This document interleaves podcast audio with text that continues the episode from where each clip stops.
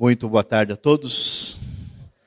Depois é, de bastante aí correria com alguns eventos especiais que nós tivemos, nós vamos voltar ao fim do mundo. Né? Aliás, nós vamos prosseguir no Apocalipse até o fim. Né? Afinal de contas, é, deve ser esse o objetivo de quem estuda o livro do Apocalipse. Então, nós queremos aí a sua atenção para um momento de reflexão especial, porque nós vamos aí ah, até ah, provavelmente o dia 1 de dezembro ah, estudar esse livro que tem bastante coisa importante para nosso crescimento, já que nesses meses nós estamos focalizando a importância do ensino, do estudo, do conhecimento da palavra de Deus. E apenas no próximo domingo, como vocês viram, nós vamos ter um momento especial do nosso October Kids, Alguém já falou que se não se tornar como criança não entra no reino dos céus, então domingo que vem é a sua chance né, de poder entrar em sintonia aí com essa realidade. Então nós vamos lá para a nossa reflexão abrindo os selos, vendo Apocalipse capítulo 6 e 7, na verdade, apenas também o comecinho do capítulo 8 para estudar o que nós vamos encontrar na palavra de Deus. Como nós observamos até agora, nós vimos as sete igrejas que aparecem no capítulo 2 e 3. Depois nós vimos a grande visão do trono que se estende aí pelos capítulos 4 e 5. E agora nós vamos chegar naquilo que é chamado de os sete selos. É interessante porque o texto vai falar dos seis selos, estabelecer um intervalo entre o sexto e o sétimo, como que uma espécie assim de suspense, né, para aquilo que vai ser, inclusive, a sequência do próprio livro depois, a famosa visão dos 144 mil. Sei que muita gente, acho que uma das perguntas que eu mais ouvi na minha vida, ah, depois de quem é o anticristo, quem é a besta no Apocalipse, é, pastor, e os 144 mil? Quase que eu falo em três vezes sem juros, como é que funciona isso, né? Pensei que era oferta para a igreja, por exemplo, né? Depois aparece a multidão lavada no sangue, no próprio capítulo 7, e finalmente o desfecho ali com o sétimo selo. Para você não ter dúvida que o número 7 é tão específico, tão definido no livro de Apocalipse, você observe só como é que o texto vai trabalhar a ideia. Nós temos as sete igrejas, sete selos, sete trombetas, sete personagens que vão aparecer, sete taças, sete juízes e sete realidades novas que aparecem na sequência. Você vê que são sete setes na organização da estrutura do livro, tirando aí, claro, a, a visão inicial quando aparece Cristo glorificado ah, em contraste com o ambiente de perseguição que os cristãos tinham na época romana. Portanto, nós vamos caminhar aí para observar o que diz o capítulo 6 e a gente começa lembrando que no capítulo 5 nós temos claramente a ideia de que o cordeiro, né, que aparece com os chifres e com os olhos, que são referência a poder e a onisciência que o Cordeiro, que é Cristo Jesus, tem, ele é o único digno de abrir ah, os selos, trazendo o que a gente pode entender como o significado da história ah, e o poder que está nas mãos de Deus, no sentido do que realmente deve acontecer, envolvendo junto com isso a ideia do juízo divino. Então, nós vamos ter logo no início a abertura dos quatro selos, depois nós vamos ter uma pequena separação para a chegada do quinto, sexto e sétimo, e nos quatro selos nós temos aí cada um deles ligados a um cavalo com o seu cavaleiro. Como é que nós vemos no início do capítulo 6? Observei quando o cordeiro abriu o primeiro dos sete selos. Então ouvi um dos seres viventes dizer com voz de trovão: Venha. Olhei e diante de mim estava um cavalo branco seu cavaleiro empunhava um arco e foi-lhe dada uma coroa. Ele cavalgava como vencedor determinado a vencer. Depois, quando o cordeiro abriu o segundo selo, ouvi o segundo ser vivente dizer: Venha. Então saiu outro cavalo e este era vermelho. Seu cavaleiro recebeu poder para tirar a paz da terra e fazer com que os homens se matassem uns aos outros, e foi e lhe foi dada uma grande espada. Quando a gente começa a ler a abertura dos dois selos, e esses selos envolvem essa questão ah, da ação de juízo da parte de Deus e envolve o domínio de Deus sobre a história. Lembre-se que para os cristãos primitivos é uma grande dúvida, porque não parece que isso é assim por causa da perseguição e do domínio do Império Romano. Uh, a pergunta que qualquer pessoa vai fazer é: quando é que é isso? Quando é que esse negócio está acontecendo? O Apocalipse não se preocupa em responder isso. Por isso, aqueles que se preocupam em responder vão por dois caminhos. Eles dizem: tudo isso aconteceu especificamente no passado. Essa é uma realidade daquele tempo. Outras pessoas vão para o outro caminho. Qual caminho? Não, tudo isso é algo que vai acontecer no futuro. Tem a ver com a época da grande tribulação.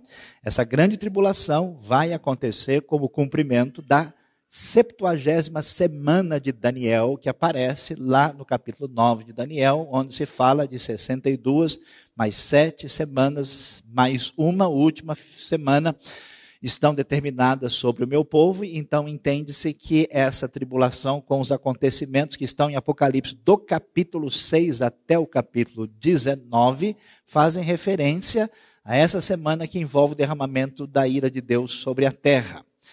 Essa ideia pode ter um pouco de razão, mas não quer dizer que ela seja absolutamente definitiva. Por quê? Porque o raciocínio bíblico, ele é dupla face. Ele tem uma realidade, um jeito de pensar que fala de uma realidade que está acontecendo naquele tempo e, ao mesmo tempo, é uma referência para o futuro. Então, por exemplo, você lê o livro de Atos, vê quando acontece o Pentecoste, eh, Pedro vai dizer que o que está acontecendo, o que foi predito pelo profeta Joel, a profecia de Joel está lá em Joel capítulo 2, 28 a 32, fala que o que está acontecendo naquele momento cumpriu-se, cumpriu-se, cumpriu-se, mas cumpriu-se, ainda vai se cumprir.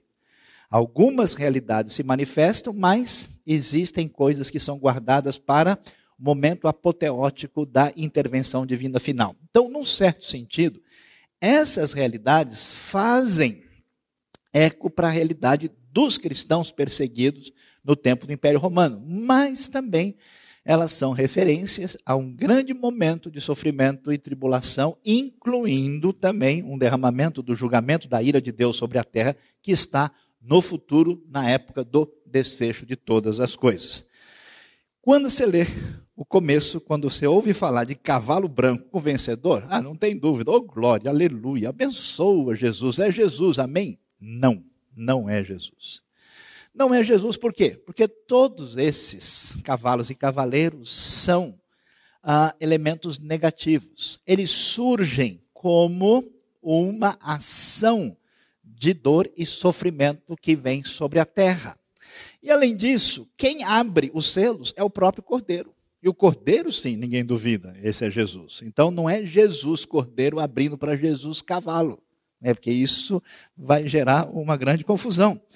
Na verdade, esse cavalo branco, provável referência aos cavalos do Império Romano, provável referência à conquista romana poderosa, que pode também ser uma referência ligada ao futuro, a um possível domínio do anticristo. Envolve a ideia de conquista, ou seja, quando o juízo de Deus estiver para chegar sobre a terra, nós vamos ter a manifestação de algumas coisas que vão marcar essa pretensa estabilidade marcada por esse domínio ou romano daquele tempo ou neo-romano da nossa época. Porque vocês não sabem, ninguém contou para vocês ainda, não caiu na escola, mas vocês ainda estão no Império Romano. Ah, então, nossa cultura continua bastante ligada àquele, àquele paradigma. Então, surge esse cavalo que envolve a ideia de conquista. O segundo, que é vermelho, não tem dúvida, você vê a grande espada que envolve luta, tem a ver com a guerra. E na sequência, o texto fala que o cordeiro abriu o terceiro selo. Ouvi ah, o terceiro ser vivente dizer: Venha, olhe, diante de mim estava um cavalo preto. Seu cavaleiro tinha na mão uma balança, então ouviu que parecia uma voz entre os quatro seres viventes dizendo um quilo de trigo por um denário. O que é um denário? É uma moeda grega que equivale ao que um trabalhador braçal ganhava por um dia de trabalho. Então você pode imaginar que uh, um denário hoje seria alguma coisa na casa de 50 reais. Um quilo de trigo por 50 reais. A inflação está tá forte aqui, né?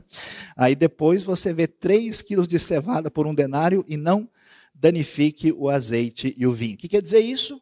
significa a ideia clara de fome, porque vai haver uma carestia, um aumento dos elementos básicos que envolve a sobrevivência. Prosseguindo, o cordeiro abre o quarto selo e se ouve a voz do quarto ser vivente dizendo: Venha e olhei, diante de mim estava um cavalo amarelo, seu cavaleiro chamava-se Morte e o Hades o seguia de perto. O Hades é o lugar para onde vão todos os mortos, é o lugar que é o mundo dos mortos. Foi-lhes dado poder sobre um quarto da terra para matar pela espada, pela fome, por pragas e por meio dos animais selvagens da terra. Então, conquista ligada ao mal, a guerra fome e, finalmente, morte são as referências que envolvem a identificação do conteúdo dos quatro selos para mostrar que Deus é Senhor da história e para mostrar que o julgamento dele vem sobre a terra de maneira impactante com os quatro cavalos e cavaleiros que envolve o julgamento divino.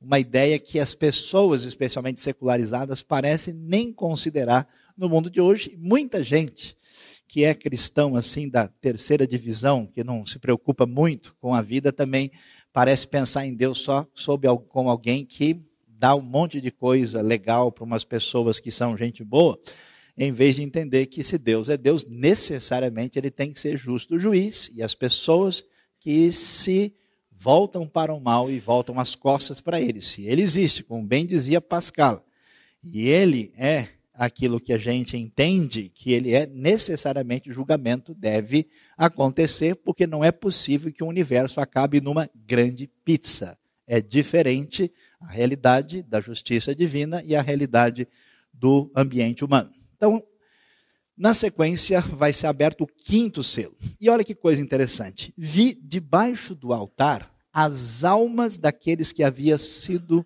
mortos por causa da palavra de Deus, o testemunho que deram. Eles clamavam em alta voz: Até quando, ó soberano, santo e verdadeiro, esperarás para julgar os habitantes da terra e vingar o nosso sangue? Então, cada um deles recebeu uma veste branca e foi-lhes dito que esperasse um pouco mais até que se completasse o número dos seus conservos irmãos que deveriam ser mortos como eles. Que história é essa? O que, que o quinto selo vai revelar? Qual é o drama? Qual é a situação desses cristãos nessa época. Eles estão sendo perseguidos e mortos pelo Império Romano. E a cabeça deles está confusa. Confusa por quê? Porque eles creram num Jesus Messias vencedor. Esse Jesus foi morto pelo Império Romano. Disse que voltaria em breve. Eles estão esperando o triunfo do reino de Deus, mas eles estão sendo perseguidos e sendo mortos.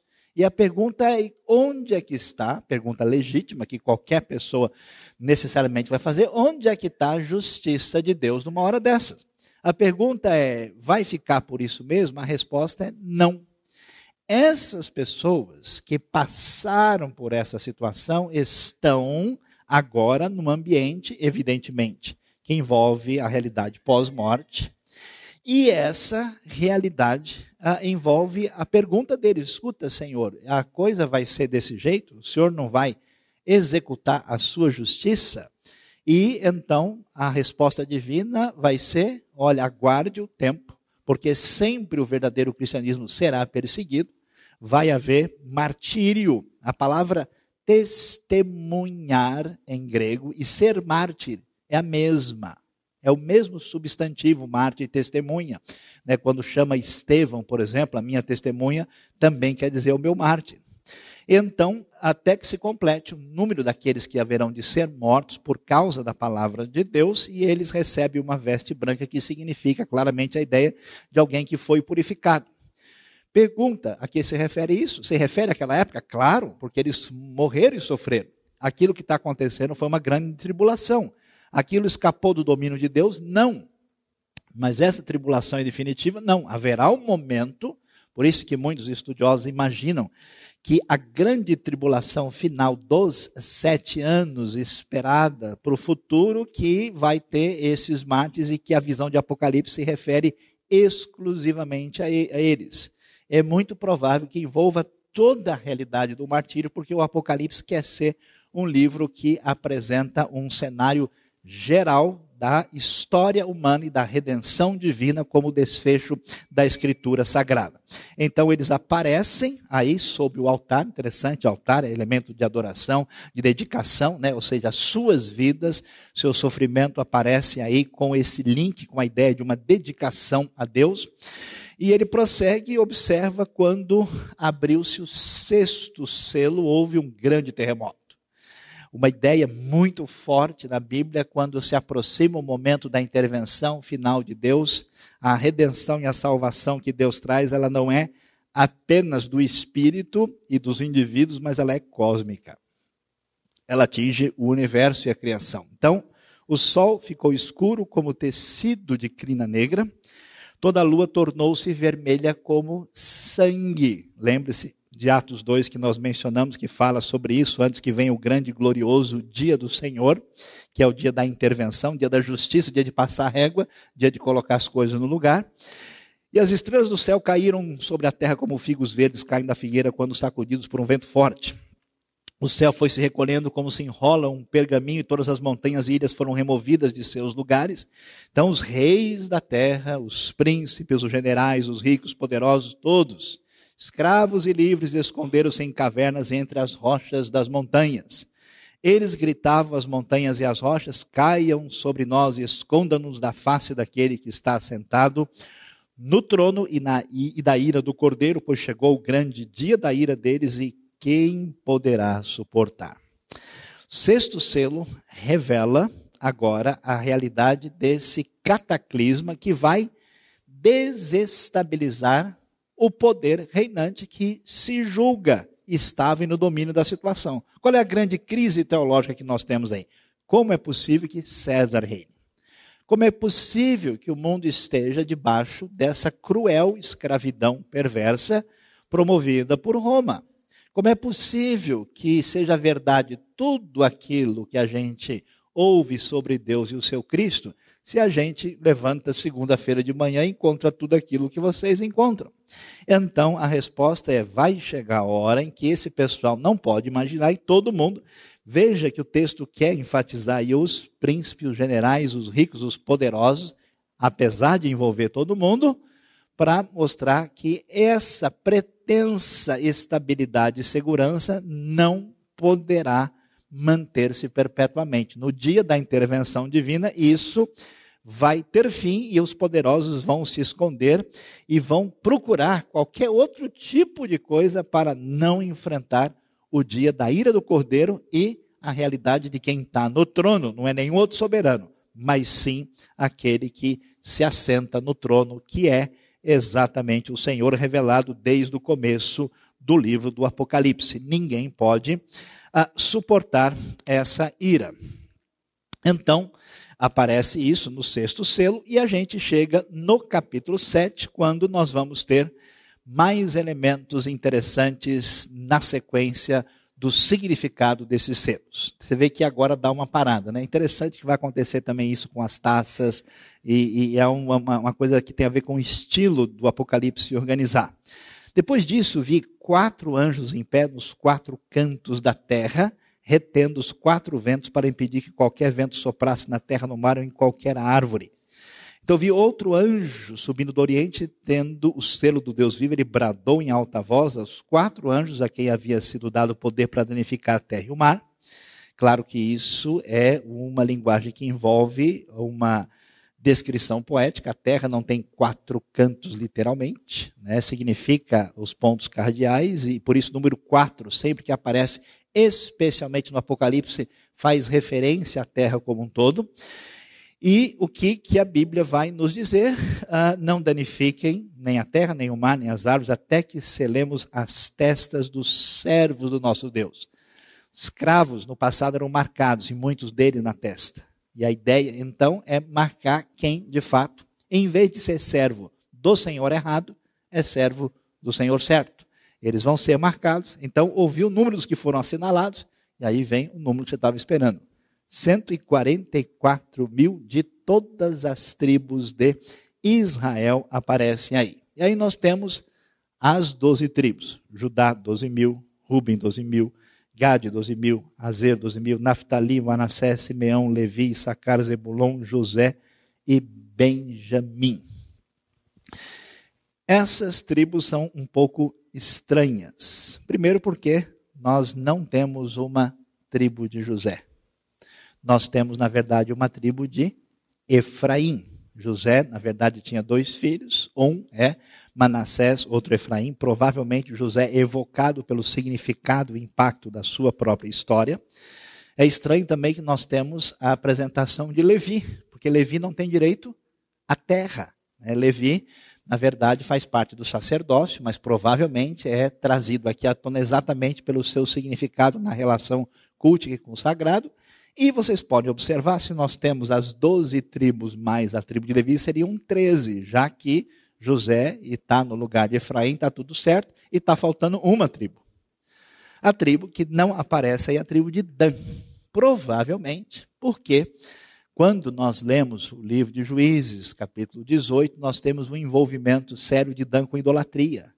E como a relação aí do Apocalipse envolve fidelidade a Deus em meio ao sofrimento e a rejeição à idolatria que envolvia o culto imperial que era feito em relação ao imperador como se ele fosse uma divindade, então o destaque para Levi e José faz sentido e a rejeição de Dan faz sentido. Isso nos leva a pensar que é difícil imaginar que esses números devam ser lidos como literais. Por que razão?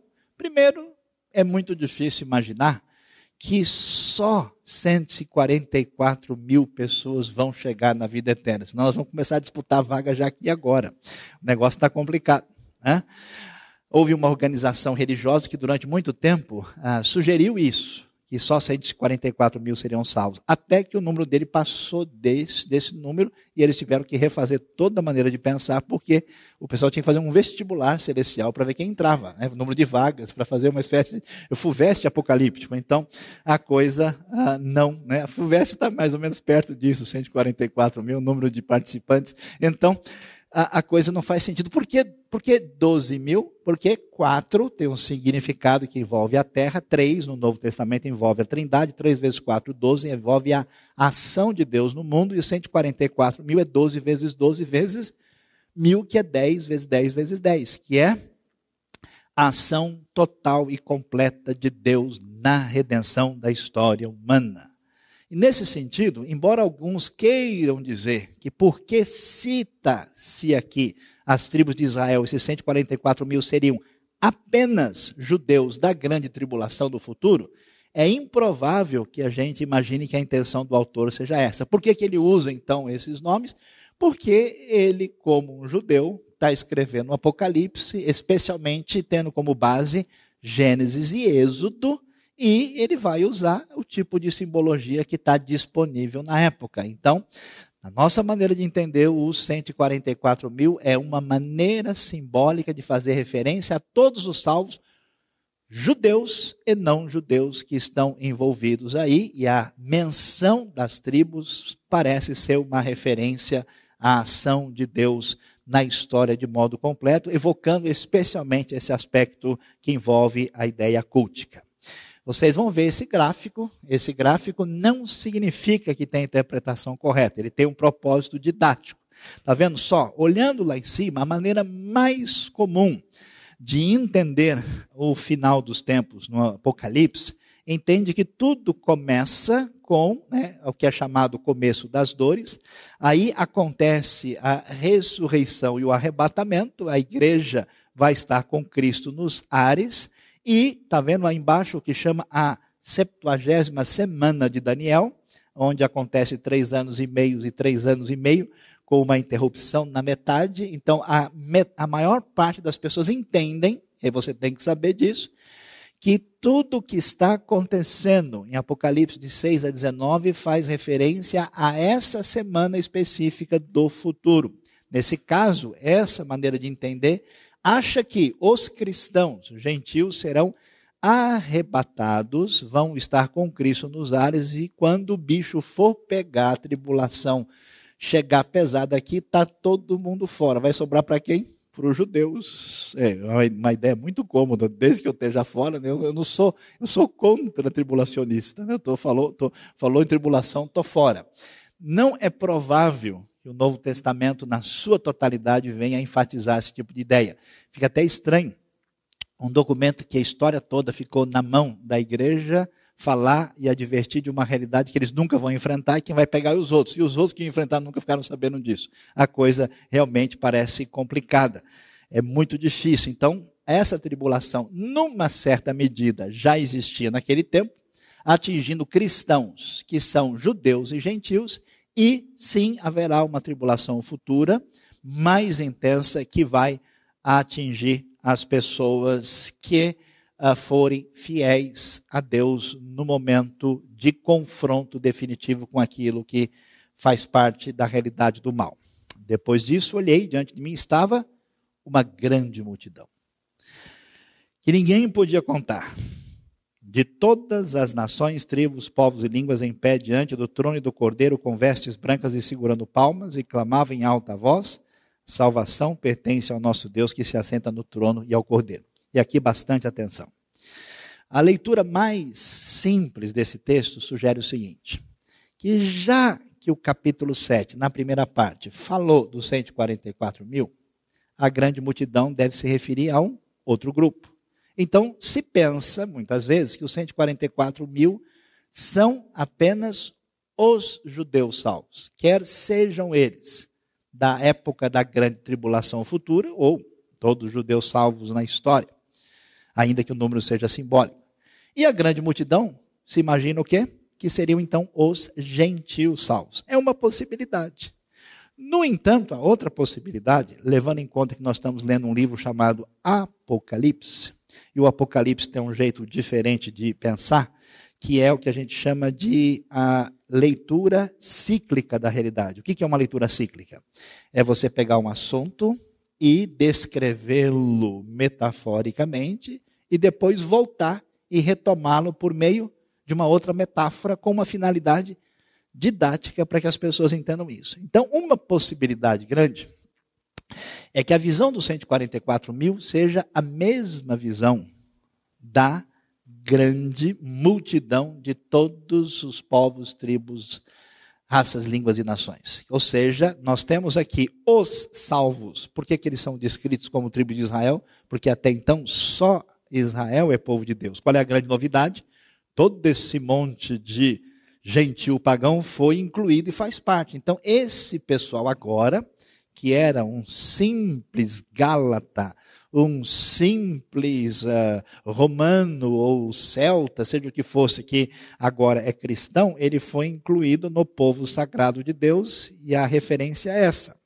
Na sequência, falando dos redimidos como um todo, ele vai dizer que, no final das contas, que império romano que nada, que poder de César que nada, a grande verdade é que os redimidos, os resgatados, vai alcançar gente de todo mundo, povo, tribo, raça, língua e nação, e que vão clamar em alta voz, dizendo a salvação pertence ao nosso Deus que se assenta no trono e ao cordeiro. Pessoal, isso é muito impressionante. Você pode dizer isso agora de boa, porque tem cristão verdadeiro na Indonésia, na Rússia, no Chile, no Alasca, na Nova Caledônia, no Tahiti, no Zimbábue, nas Ilhas Maurício, nas Ilhas Falkland ou Malvinas, no Uruguai, né, no interior do Amazonas, junto ao rio Tefé. Beleza, é bom ter fé, né? Então a gente precisa é, é, raciocinar e, e, ver essa realidade e acha legal. Mas imagine, naquele tempo, alguém dizer uma coisa dessa é muito impressionante, é muita doideira ah, uma realidade dessa dita quase dois mil anos atrás e se tornar a maior referência de experiência de fé e do sagrado que o ser humano já conheceu. Portanto, é muito mais provável que as duas visões falem da redenção total daqueles que estarão nessa luta contra o mal e que estão aí resgatados diante dessa tribulação que já provoca sofrimento nessa realidade e será mais terrível no futuro. Todos os anjos estavam em pé ao redor do trono dos anciãos e dos quatro seres viventes, eles se prostraram com o rosto em terra diante do trono e adoraram a Deus, dizendo: Amém. Louvor e glória, sabedoria, ação de graças, honra, poder e força sejam ao nosso Deus para todos sempre. Amém. É legal ler Apocalipse por causa disso. Se você ler de novo, direitinho o Novo Testamento, você vê que o Novo Testamento não tem música. É silencioso. De vez em quando tem assim. Lá em Mateus tem uma história que, quando fala de Jesus, na época da sua condenação, que eles cantaram hino e foram para o Monte das Oliveiras. Essa é, é todo, toda a grande orquestra dos evangelhos, mais nada.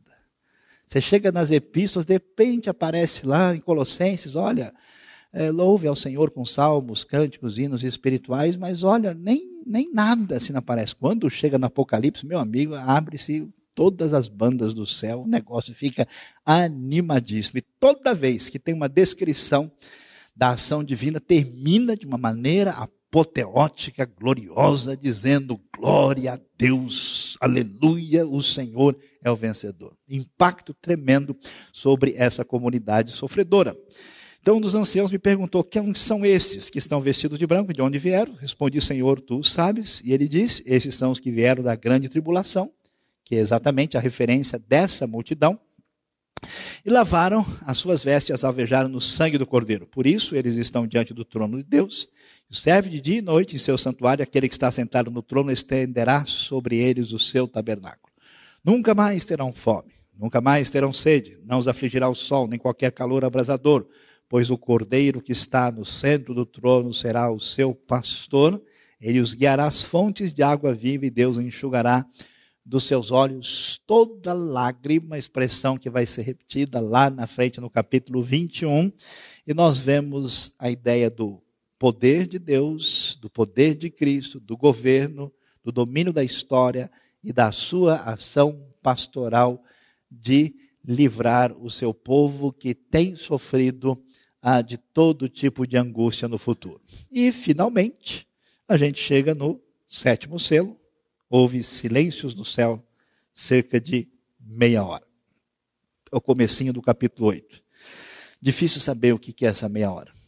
A gente não sabe se é apenas uma transição. Então, o texto cria um momento de impacto para estabelecer a sequência. Alguns estudiosos dizem que esse silêncio é dado aqui para fazer referência à realidade que vem logo em seguida para enfatizar a importância das orações que aparecem. É como se aquele silêncio fosse um momento de recepção divina das orações. Viu sete anjos que se acham em pé diante de Deus, a ele foram dados sete trombetas, e já dá fazer a transição para as trombetas que vão aparecer na sequência. Outro anjo que trazia o um incensário de ouro aproximou-se, se colocou em pé junto ao altar, a ele foi dado muito incenso, olha aí, para oferecer com as orações de todos os santos sobre o altar de ouro diante do trono. E da mão do anjo subiu diante de Deus a fumaça do incenso com as orações dos santos. Então o anjo pegou o incensário, encheu com fogo do altar. São imagens que vêm do tabernáculo lá do Êxodo, que está descrito desde o capítulo 25 até o capítulo 40. E encheu com fogo do altar e lançou sobre a terra, e houve trovões, vozes, relâmpagos e um terremoto. E o texto fecha o sétimo selo, falando desse momento de silêncio, dessa manifestação de poder de Deus, mas principalmente dizendo uma das coisas que talvez seja tão valiosa para a gente nessa noite. Que que existe de mais estranho na vida do que orar? É complicado orar. Uma das coisas mais malucas que existe. Por quê? Como é que você vai informar um Deus onisciente? Você que precisa saber das coisas, ele já está sabendo muito antes. É, é como se Deus pudesse corrigir a sua oração no meio do caminho. Parece que a ideia da ação do Espírito envolve um pouco disso. Depois, você não sabe nem o que pedir, corre o risco de pedir errado. Depois, na verdade, a gente quando vai fazer oração, corre o risco até de fazer bobagem. Né? Você aproveita para falar mal de alguém. Deus, detona aquele indivíduo, ele merece. Deus abençoa aquele vizinho, leva para a tua glória. É, traz o Apocalipse à casa dele, para que ele entenda a tua palavra. Né? A gente corre o risco de fazer loucuras com as nossas orações. Né? Até às vezes, sem de oração, vira confusão. A pessoa começa a orar e revelar os detalhes da vida de todo mundo, o cara, ah, e que ele vai orar por ele de verdade. Né? É complicado. É difícil. Então, o que, que acontece? Muitas vezes, por a oração não ser uma realidade racional, por não termos poder sobre a realidade, tem a impressão, especialmente diante do mundo, que a oração não vale muito. O que, que o Apocalipse fecha no sétimo selo? Pessoal, quantos de vocês foram mortos? Quantas orações foram feitas? Quanto que esse povo orou e parece que ninguém nunca ouviu? As orações são recebidas por Deus como um incensário que chega diante dele, e há até estudiosos que dizem que, de certa forma, a ação do julgamento divino para trazer justiça sobre a terra envolve uma espécie de resposta da oração dos santos. Por isso, vamos de novo para o nosso gatinho especial, que nos ensinou já algumas semanas atrás, algumas coisas para a nossa vida, para a gente trabalhar nos pequenos grupos dessa semana, o que é proibido esquecer. Primeiro, a pessoa acha que, bom, vamos que vamos, que vai dar tudo certo. Primeira grande realidade que Apocalipse vai enfatizar para a gente aqui é que o juízo de Deus vem. Pois chegou o grande dia da ira deles e quem poderá suportar. Isso deve ser uma grande motivação para a gente não desistir da justiça. Lembra que a Bíblia diz que se aqueles dias não fossem abreviados, ninguém sobreviveria ou ninguém se salvaria. Porque às vezes a coisa vai ficando tão detonada que a pessoa fala, sabe de uma coisa? Ah, não dá mais, deixa para lá. Eu, eu, eu, vou encostar aqui porque não dá para aguentar. A pessoa vai abrindo mão das suas defesas morais, do seu compromisso com a retidão, do seu compromisso com a justiça. A Bíblia afirma: o mundo pode parecer forte como quiser, mas cedo ou mais tarde o juízo de Deus vem. Segundo, a gente se impressiona muito, né? Interessante reunião de negócios assim, que a gente começa, né, o pessoal vai chegando e quer saber quem que é o cara. Quem que é o manda-chuva? Com quem está a bola, né? Quem é que tem o poder? Quem que é marca de estabilidade de verdade? Hoje nós estamos discutindo aí no cenário, será que a economia brasileira tem estabilidade ou já passaram as vacas gordas e agora o bicho vai pegar? Será que o futuro está na China mesmo? Será que a Europa afunda de vez ou levanta? Será que a economia americana tem força para levantar? Eles vão resolver o problema do déficit? Não vão?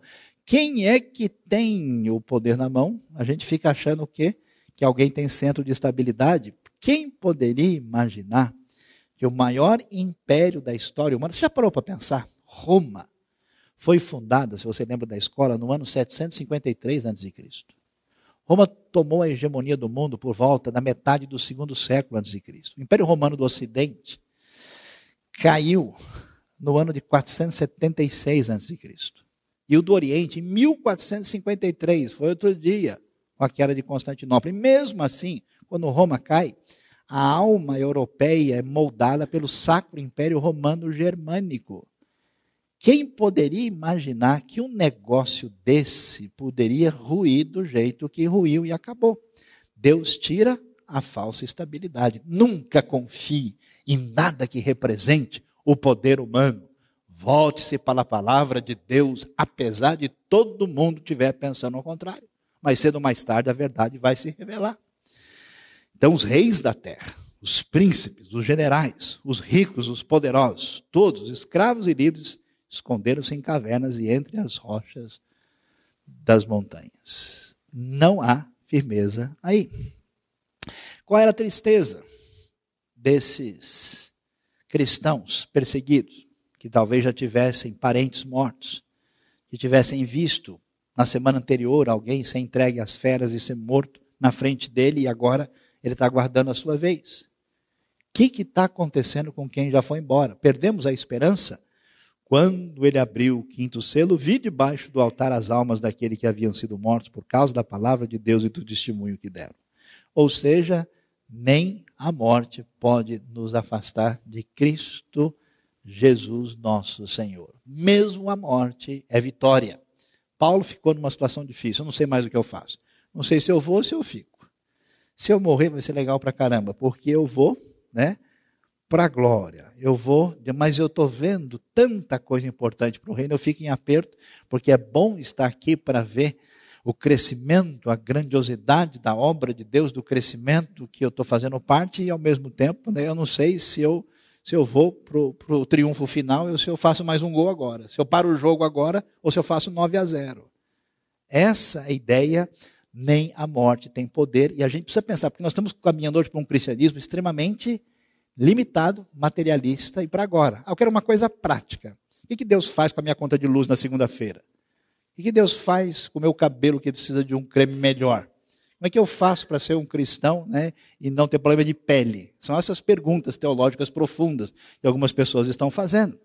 A realidade não é só imediata. Nós caminhamos para uma redenção que vai além dessa vida e a Bíblia enfatiza isso. O abalo cósmico. E lembre-se que a obra da redenção divina não é apenas salvar indivíduos e levá-los para uma situação de bem-aventurança tranquila, significa a redenção da criação. O dia da vitória, quando virá o meu Salvador, né?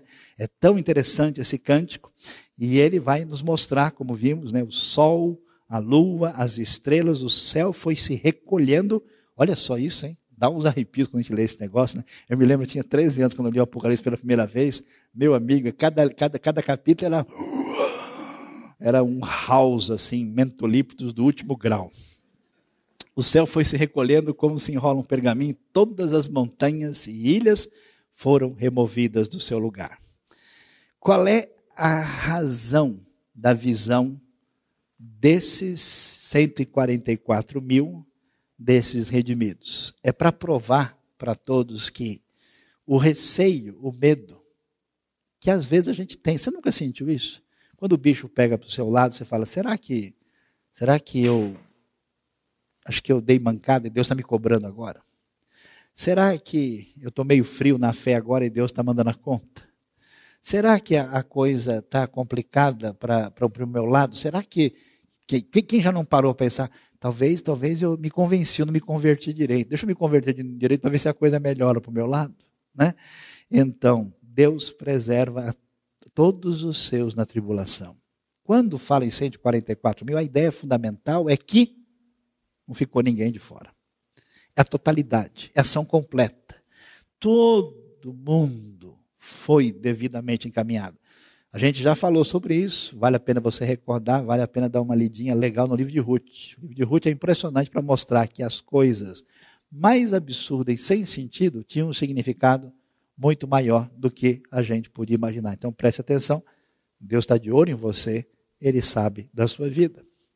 E glória a Deus pela salvação. Não tem jeito da gente ler o Apocalipse, ler a realidade do futuro, apenas com uma ideia de que vai ser o fim do mundo. Eu conheço alguns malucos que ler o Apocalipse para ver guerra. O cara quer assistir filme de guerra e quer lê-lo, achá-lo na Bíblia.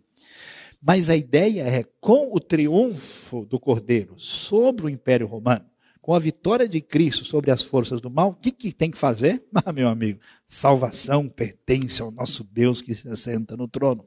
E os anjos dizem amém, louvor, glória, sabedoria, ação de graças, honra e poder. É louvor que não acaba mais. É o cântico da vitória. É a ola celestial. É maluquice desse pessoal, né, que faz de tudo pelo seu time, pela sua pátria, pelo seu exército, por não sei o quê, e pro reino de Deus, às vezes você vê a pessoa, é, é verdade, Deus é maravilhoso, Jesus é o Senhor, né? Não faz sentido. E qual é o desfecho? O desfecho, eles estão diante do trono e aquele que está sentado no trono estenderá sobre ele o seu tabernáculo, a morada de Deus. Ah, a coisa mais especial. Sabe que a coisa mais profunda que existe é, de fato, estar diante de quem pode complementar plenamente a realidade do seu ser. Imagine que, tá, que, que é estar diante do Criador. Algumas pessoas que tiveram uma experiência de morte, aquela experiência de pós-morte que vão e retornam e têm uma experiência de paz, felicidade, eles vêm dizendo: Olha, eu tive uma experiência indizível. Em alguns momentos na minha vida, quando Deus mexeu comigo, de fato tive certas coisas que eu não vou nem começar a falar, porque senão o negócio vai complicar aqui, a gente não consegue ir adiante. Mas é uma alegria tão impressionante, indizível, e para mostrar esse cuidado e ação de Deus, nunca mais terão fome, nem sede, nem sol vai afligir. Cordeiro será o pastor, guiará as fontes de água viva e Deus enxugará dos seus olhos toda lágrima. Apocalipse não é o livro do medo. Apocalipse não é o livro das cenas bizarras e estonteantes. Apocalipse é o livro da vitória e do louvor, porque o dia o Senhor virá e ele reinará para sempre. E a felicidade, e a glória, e a comemoração será gloriosa e permanente para toda a eternidade. Deus abençoe a sua vida, Deus abençoe o nosso coração. Louvado seja o Senhor nessa tarde.